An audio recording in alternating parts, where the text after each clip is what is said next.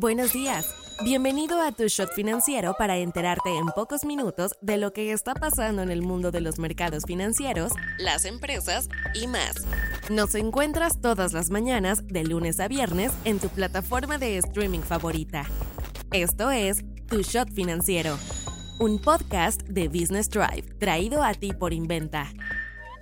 Hoy es miércoles 24 de enero y estas son las noticias del día. ¿Con qué empezamos? Es año electoral, así que tendremos que acostumbrarnos a escuchar sobre las elecciones de junio. De acuerdo a una encuesta realizada por la firma KPMG, el 58% de los 900 ejecutivos encuestados en México ve la carrera presidencial como la variable más importante que afectaría a sus operaciones. Sí, incluso más que una potencial desaceleración económica. Otro 49% piensa que el principal riesgo es la inseguridad y el Estado de Derecho. Aún así, más de la mitad espera que la economía de México mantenga su tasa de crecimiento actual en 2024, mientras que el 30% la considera estancada. Solamente el 13% ve la posibilidad de que entremos en recesión. Otro dato interesante es que el 70% visualiza realizar nuevas inversiones durante el año para aprovechar el nearshoring y la región más apetecible para hacerlo es Nuevo León. Recordemos que el tema electoral está en todo el mundo, pues prácticamente una cuarta parte de la población mundial se va a tener que echar la vuelta a las urnas en algún punto del año. Economía. Luego de marcar ligeramente hacia arriba en las últimas cuatro quincenas, parece que ahora sí ya aflojó un poco el alza en los precios, de acuerdo a varios analistas, previo a que hoy el INEGI publique el dato para la primera quincena de enero. La inflación subyacente se estima que haya caído el 4.78% a principios de mes, lo que sería su nivel más bajo desde agosto de 2021.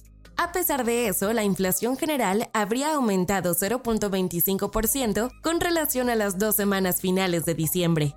Justo a principios de la semana, el presidente López Obrador dijo que este año no iba a subir el precio de la harina de maíz para las tortillas. Pero el problema del dato de inflación continúa haciendo que los servicios se siguen poniendo los moños para bajar de precio. Otra vez nos acercamos al momento de hablar sobre las tasas de interés. Una encuesta de Citibanamex estima que los recortes comenzarán en marzo, aunque muchos no quieren que sea tan pronto. Por ejemplo, tenemos a Agustín Carstens, ex banquero central de México y ahora director del Banco de Pagos Internacionales, que advirtió sobre hacer esta maniobra de recortes demasiado pronto.